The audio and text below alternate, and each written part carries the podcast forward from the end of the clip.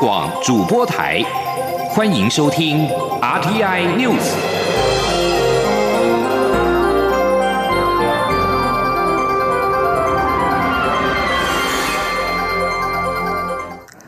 各位好，我是张旭华，欢迎收听这节央广主播台提供给您的 RTI News。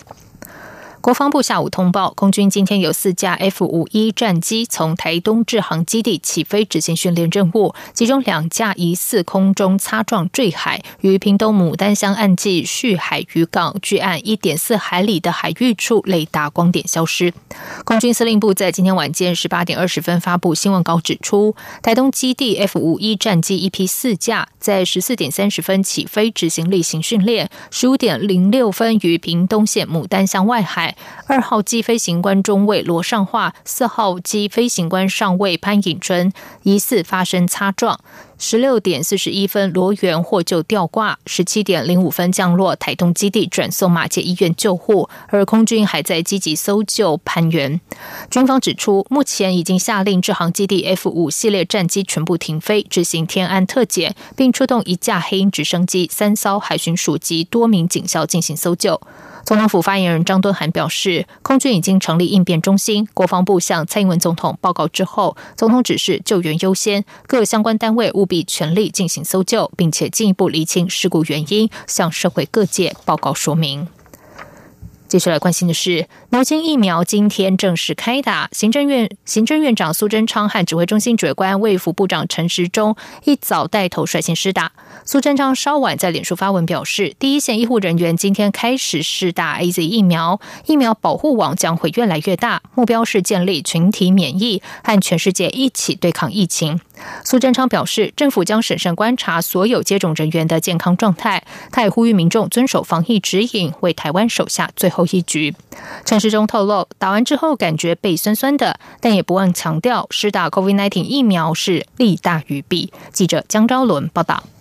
牛津 A Z 疫苗二十二号在全台五十七个医疗院所正式开打，包括行政院长苏贞昌、卫福部长陈时中与指挥中心专家咨询小组召集人张尚淳都在上午完成疫苗施打。陈世忠下午出席指挥中心例行记者会时，也透露打完后的感觉。陈世忠说：“这我还好了哈，这我还好，不知道背有点酸酸的这样，什么心理作作用还是怎么样哈？”尽管各界对于 A G 疫苗施打后所可能产生的不良反应仍有疑虑，陈世忠仍强调施打疫苗利大于弊。张尚纯也引述欧盟与 W H O 评估结论。认为 A G 疫苗并未增加血栓不良事件整体风险，也没有证据显示和特定批号或特定国家制造的疫苗特别相关。至于 A G 疫苗可能与非常罕见血栓合并血小板低下的不良事件有关，包含大脑静脉窦血栓，则还无法确定。对于有地方反映疫苗配送数量很不足，陈时中强调会是整体状况进行调配。陈时中说。够，有的人还不太够，有的人又怕太多，有的人又怕说时间到了还打不完。好，我们就看着好整体大家施打的情况，那做适当的一个调配。那至于下一波疫苗什么时候要来，目前还没有确定的时程。疫情指挥中心发言人庄仁祥则进一步表示，预计二十号会启动第二波 A G 疫苗配送，届时接种医疗院所也会再增加十五所，配送量预计达到五万两千一百剂。中国民台记者张伦台北曾报道。对于陈时中表示，如果国产疫苗成功，由蔡英文总统带头接种国产疫苗，会很有意义。总统府发言人张敦涵对此表示，总统、副总统都会遵照医疗团队及中流行疫情指挥中心的专业判断，配合对整体防疫工作有正面注意的措施。水情持续恶化，外界关注是否距离水情灯号亮红灯进入公五停二限水措施越来越近。经济部长王美花今天在立法院经济委员会指出，公五停二措施一定是在红灯阶段才会实施，而且是以整个区域来做决定。目前新竹、苗栗、台中是较为严峻的区域。他并表示，如果有确定要亮红灯，绝对会提早通知，并做好配套措施。而汉在中央灾害应变中心本周将开会检讨水情，目前议程尚未确认是否将讨论亮红灯议题。记者谢嘉欣报道。台湾适逢半世纪以来最大旱象，目前新竹、苗栗、台中、嘉义、台南水情灯号都已亮成灯，实施二阶限水。由于近期降雨情形持续不佳，外界也关注何时会进入红灯，实施三阶限水，也就是供水五天，停工两天。经济部长王美花二十二号在立法院经济委员会明确表示，如要实施公五停二，一定是在水情灯号亮红灯的阶段。以目前来说，五线市虽然都是亮橙灯，但吃紧程度仍有不同。其中，竹苗中的工业节水率已要求百分之十一，高于嘉南的百分之七。也就是说，新竹、苗栗、台中是较为严峻的区域。他也提到，公五停二会是以区域来做考量。王美花说：“那民生限水的部分，目前还没有一些相对应的配套，应该是这么说吧？哎，应该说我们都有在准备，在准备。对，那如果但是要从哪些行业别先开始，还没有确认。哎，应应该是讲会从哪些区域先开始，所以现在只有区域行业别还没有开始，没有行业别。王美花休息时段受访时也强调，公务停二一事因涉及很多单位，需在旱灾中央灾害应变中心做讨论与确认。本周应变中心将会开会，但是否触及亮红灯的讨论，目前议程尚未确认。若要进入三阶限水，一定会提早向外界报告，并准备好完整的配套措施。中央广播电台记者谢嘉欣采访报道。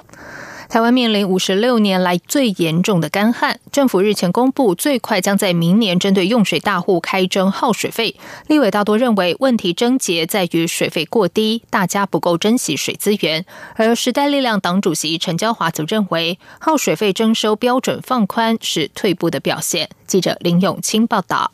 经济部长王美花十七日表示，年底前将公告耗水费相关细则，最快明年生效。征收对象也从原先规划的每月用水一千度以上，放宽为每月一万度以上。时代力量党主席立委陈娇华二十二日指出，耗水费从二零一五年就开始规划，不该拖到明年才上路，且放宽征收标准是退步的表现。经济部恐有行政怠惰之嫌。陈娇华说。我们知道，哈，这个征收耗水费其实已经从二零一五年啊就开始规划了。那早先是呃每个月一千度以上，哈就要征收，但是现在呢，竟然就是退步了，哈，呃一万每个月一万度哈以上才要征收。国民党立委赖世宝认为，台湾水价二十七年来没有合理调整过，是全世界第二低，没有以价质量，大家不会珍惜水资源的可贵。如今水情问题严重，耗水费却要明年才开征，难免会被环保团体批评对用水大户放水。民众党立委蔡碧如认为，一千度以上的工业耗水大户只占用户数的千分之一，就用掉全国三成的水，水资源明显分配不均，且水价过低，也酿成台水亏损，无力全面汰换水管，每年因漏水问题漏掉二点五座石门水库，也是一大问题。对此，民进党立委黄国书指出，台中未来用水缺口将有二十二万吨，至二零三一年甚至会达到二十八点二万吨，但当地自来水漏水率却是六都之冠，漏水问题的确需要解决。央广记者林永清采访报道。经济部今天公布，二月外销订单金额四百二十五点九亿美元，是历年最强二月，年增率百分之四十八点五，连续十二个月正成长。经济部分析，虽然国际品牌手机新品递延效应已经渐入尾声，但三月的整体接单仍然有望写下最强三月纪录。至于去年受到武汉肺炎疫情影响，接单表现不佳，拉低基期，使得近期接单持续创下新纪录，最强第一季也在支持。不过，经济部认为要等到下半年，机器效应才会淡化。记者谢嘉欣报道。尽管二月份有农历春节工作天数减少，但在全球景气逐渐回温，包括新兴科技需求热切，还有去年疫情催化的远距商机，宅经济需求持续畅旺，以及国际原物料行情走扬，都让外销订单继上个月写下最强一月纪录后，再写最强二月纪录，接单金额四百二十五点九亿美元，年增百分之四十八点五，连续十二个月正成长。以主要货品来看，七大。货品接单因春节因素全数较一月减少，但和上年同月相比，则多为双位数成长。尤其资讯通信、电子产品分别年增百分之八十八点四及百分之五十二点四，唯独化学品因部分产品有新产能陆续开出，年增率仅有百分之一点六。值得注意的是，二月主要接单地区包括对美国、中国大陆及香港、欧洲、东协及日本接单，是魁为四年全数较上年同月正成长。至于国际品牌手机新品递延效应，已从十一月起延续至二月，未来是否持续？经济部统计处认为，二月很可能已经到了尾声。统计处处长黄玉玲说：“二月份的确还是有部分是属于手机递延的一个效应在，这边还是可以有。三月份通常那个效应如果有的话，也会很小了，会相对比较小。嘿，不过这个还是我们可以持续来观察。”展望三月，统计处指出，尽管疫情美中纷争仍有变数，但科技业仍受惠于远距商机、新兴科技应用需求畅旺，船产也因各国陆续施打疫苗，释放经济需求，且原物料价格持续攀升，也有助于接单动能。再加上基期效应，三月接单年增率有望逼近四成。至于在低基期因素的助长下，连带缔造史上最强一月、二月纪录，连最强三月、最强第一季都近在眼前。统计处则说，科技业及船产预计要等到下半年开始，低基期效应才会淡化。中央广播电台记者谢嘉欣采访报道。在外电消息方面，东京奥运主办单位二十号宣布禁止海外观众参加这场已经因为 COVID-19 疫情而延期一年的夏季奥运。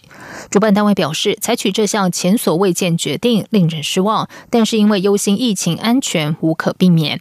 日本朝日新闻今天公布的一项新民调显示，百分之八十五的受访者认为应该禁止海外粉丝来日本观赛，只有百分之十一同意。此外，调查还发现，百分之二十七的受访者认为东京奥运应该在今年夏天登场，大多数人表示东京奥运应该再度顺延，有百分之三十六，或者干脆取消，百分之三十三。东京奥运主办单位则是坚称不会考虑再度延期。东京奥运主办单位宣布不接受海外观众观赛，消息一出，日本观光业开始计算他们蒙受的损失。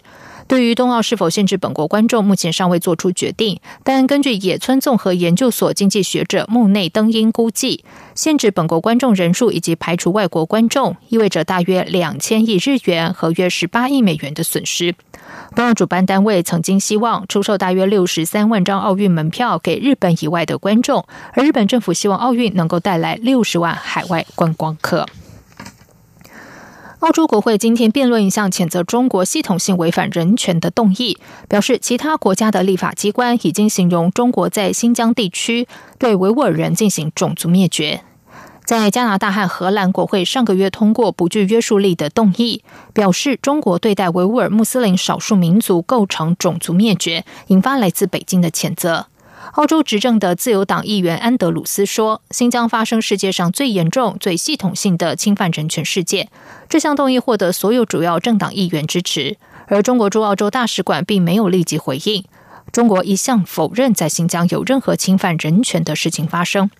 安德鲁斯在这项对中国的谴责理由中，引述了荷兰与加拿大国会、英国上议院以及美国前任和现任国务卿蓬佩奥及布林肯有关中国新疆的大规模拘留营以及强迫劳动指控。他们很多都已经表示或质问中共的做法违反联合国一九四八年的种族灭绝公约。缅甸军事政变之后，安全部队以暴力手段镇压民众抗议示威，迫使反政变民众想出了一些新颖的方法，表达反对军方重掌政权。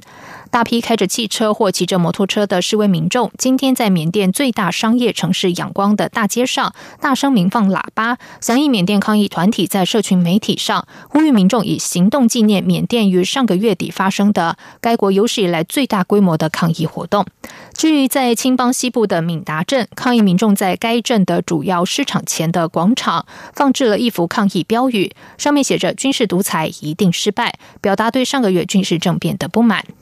缅甸军方从二月一号发动政变，推翻由民主派领袖翁山苏基领导的民选政府之后，国内就陷入了严重危机。欧美和东南亚国协国家都对缅甸军方血腥镇压抗议民众发出谴责，并要求停止动用武力。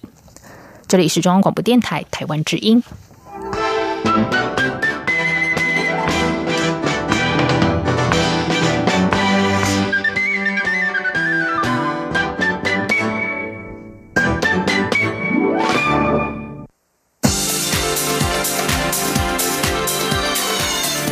是中央广播电台台湾之音，欢迎继续收听新闻。时间是十九点十五分，欢迎继续收听新闻。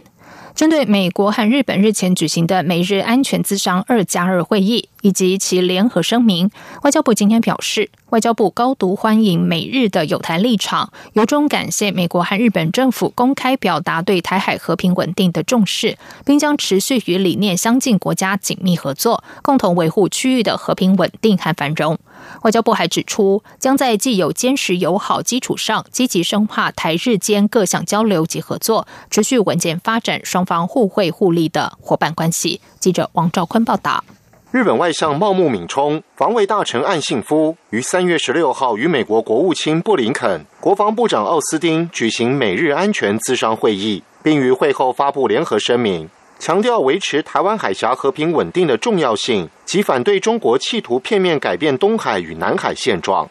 外交部除表示欢迎与感谢外，也强调将持续与美日合作，捍卫民主。外交部发言人欧江安说：“我国政府会在既有的深厚友好的基础之上，我们持续跟日本、美国还有理念相近国家紧密的合作，来坚定的捍卫民主价值跟以规则为基础的国际秩序，共同努力维护区域的和平、稳定跟繁荣。”外交部指出，日本政府多次表示，台日共享自由、民主、人权及法治等基本价值。并与台湾拥有密切的经贸关系及人员往来，是日本的重要伙伴及珍贵友人。台湾珍惜与日本的长远友好关系及共享价值，且人民彼此建立真诚友谊，特别是在面对天灾的挑战时，更展现患难见真情的浓厚情感。中央广播电台记者王兆坤台北采访报道。COVID-19 疫苗今天正式开打。为了有效追踪民众接种疫苗后的健康情形，疾管署特别于疾管家平台建制 Taiwan V Watch COVID-19 疫苗接种健康回报系统，即日起上线，提供民众于接种疫苗之后定期回报自身健康状况。记者江昭伦报道。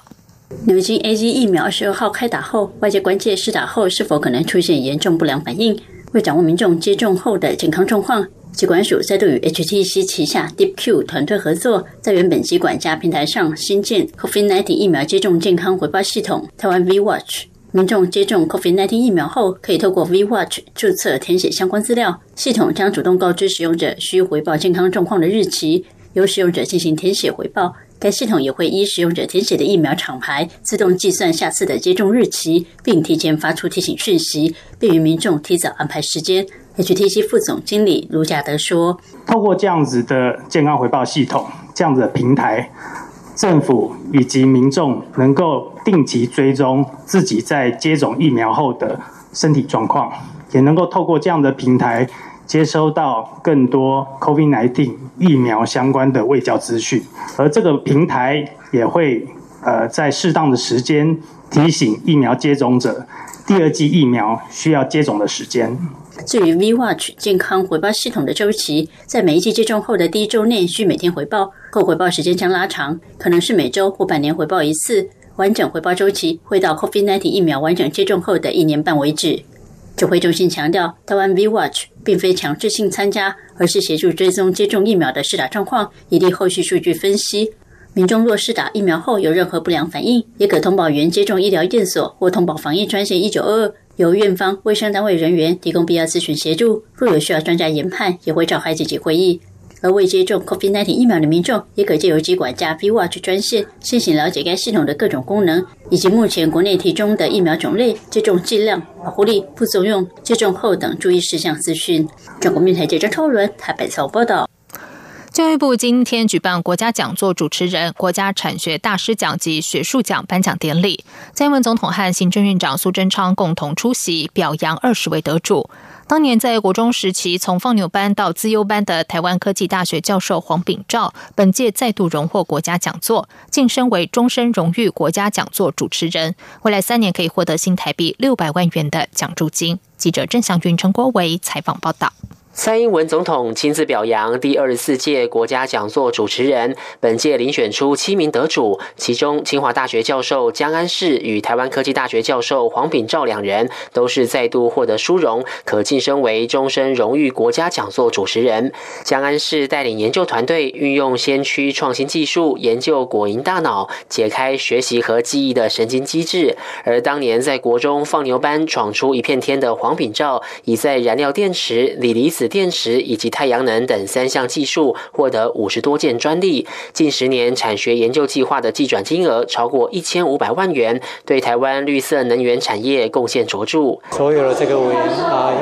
也肯定我们的这个创新的结果，希望未来也真正能带到这个产业，对这个国家电池的这个产业有一点帮忙。蔡总统和行政院长苏贞昌都前来颁奖，并感谢所有获奖教授及研究员常年来的。贡献。我们希望各位辛苦的付出，能够影响未来的学生，持续强化台湾的竞争力。因此，这几年我们积极的推动各项的政策，来支持大学延揽以及留下优秀的教学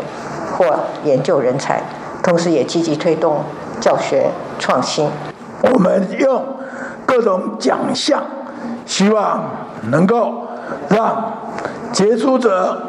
得到肯定，让各位最大的人才引领一代又一代的人才。第三届国家产学大师奖共选出高雄科技大学教授张简家人等三名得奖人。第六十四届学术奖则有台湾师范大学教授宋耀庭等十人获奖。教育部表示，国家讲座主持人设置期限为三年，本届将奖助额度倍增，每人每年可获得两百万元，三年合计六百万元。学术奖奖金则提高到和国家产学大师奖一样，都是九十万元。中央广播电台记者郑祥。云陈国伟台北采访报道。国民党前主席朱立伦今天到台东展开下乡公益之旅，并且顺道和蓝营地方人士会面。对外传在国民党主席选举中，他和前高雄市长韩国瑜结盟。朱立伦受访时坦诚有和韩国瑜见面。他对党内同志一向是正面合作、全面合作，并希望国民党二零二二年能够胜选。记者王威婷报道。国民党前主席朱立伦展开下乡做公益之旅，外界视为这是他竞选国民党主席的起手式。媒体报道，朱立伦近日与前高雄市长韩国瑜任内的市府官员互动频繁。朱立伦与韩国瑜结盟，对抗现任党主席江启臣。对此，朱立伦二十二号搭机前往台东前受访时证实，有与韩国瑜会面好几次。朱立伦说，他最关心的是国民党二零二二能够胜选。对于党内同志，不管是韩国瑜或者江启臣，都是采取全面合作、正面合作的态度。朱立伦说：“呃，我已经说过，我一定是全面合作、正面合作。不管是韩国瑜市长、江启臣主席，或者是赵少康董事长、郑文兄，每一位，我们都是全面合作、正面合作。我们大家都是国民党粉啊，我们都会团结在一起。那我希望我们大家都是正面合作的。”针对国民党智库副董事长连胜文表示被党中央打压，朱立伦回应连胜文对国民党充满使命感，党内长期喜欢用负面的角度看待同志，这样容易内斗内耗。朱立伦认为，对于韩国瑜、江启臣、赵少康或连胜文，都应该正面看待。另外，重回国民党的中广董事长赵少康今天抛出改造中常会的想法，主张国民党中常委名额由目前三十五人减少为十五人，且组成生态要能反映基层民意。他主张执政时中常委由行政院长及其指定的部会首长共四人，立法院长、大小党编、副党编共四人，六都及县市代表共六人，加上党主席组成。在野时中常委。由立院大小党编、副党编、立委代表共八人，六都及县市代表共六人，加上党主席组成。若六都市长为国民党籍，则由市长代表；六都市长无国民党籍时，由党籍议长代表；若皆无国民党籍的市长或议长，则由其他县市长代表。中央广播电台记者王威婷采访报道。今年是交通部观光局推动的自行车旅游年，为了盛大迎接六月三号世界自行车日，交通部规划一系列活动，其中由运输研究所主办的自行车大艺术家从今天开始起跑，透过指定路线骑乘和创意路线挑战两项网络活动，邀请民众以台湾作画布，享受骑铁马边作画的乐趣。记者杨仁祥、吴丽君采访报道。骑铁马还可作画，这是什么概念？原来包括英国安东尼、加拿大史蒂芬都曾以大地为画布，铁马为画笔，将自己骑过的单车路线变成一只只可爱的动物、人脸或奇特的图案。为了迎接二零二一自行车旅游年，运研所自三月二十二号到四月三十号，首度推出自行车大艺术家活动，邀请民。民众下载“环骑圆梦 ”App，记录骑乘轨迹，并将轨迹上传活动网站，希望以台湾为画布，让台湾铁马奇迹也可以耀登国际。所长林继国说：“让我们大家用台湾做画布，用骑自行车当画笔，大家来共同完成参与这个自行车。”艺术奇迹的一个创作。自行车大艺术家将由指定路线骑乘率先起跑，挑出七条迷你城市及动物造型的指定路线，让民众可以在一天之内完成骑乘上传轨迹。四月六号到四月底再展开创意路线挑战，邀请民众骑出独创的单车私房轨迹，曾骑出。河滨迅猛龙、跳跃西沙犬等创意路线的台湾世溪工程顾问严斌任也分享了他们单车社为了在北部训练攀登标高三千两百七十五公尺高的自行车圣山五岭，还意外骑出了一只如来神掌。他说：“那所以我们要骑三千多公尺高，那只能在山里面进进出出啊。那我们就在阳明山，因为最高的山就阳明山嘛，我们就在阳明山进进出出。后来就发现，哎，骑着骑着就骑出一个手掌的路线出来。那这个就是我们骑出如来神掌的花想。”运研所指出，活动最后将透过网络票选及专家评审，分别选出人气奖与独创奖，总奖金高达新台币十二万元。并于世界自行车日颁奖。中央广播电台记者杨仁祥、吴丽君在台北采访报道。接下来进行今天的前进新南向。前进新南向。